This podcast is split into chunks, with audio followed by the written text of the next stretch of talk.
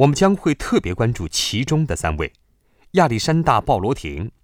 莫杰斯特·穆索尔斯基和尼古拉·里姆斯基科萨科夫。首先，让我们更多的了解一些有关亚历山大·鲍罗廷的事儿。在很长一段时间里，他完全不是一位作曲家，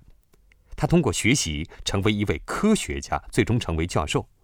这意味着他最开始创作的作品完全与音乐无关，他们是科研论文。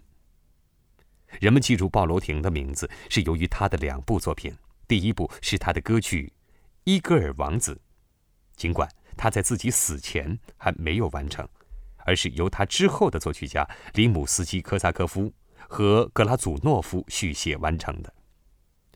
另一部重要作品是名为。在中亚细亚草原上的管弦乐队作品，这部作品由作曲家自己独立完成。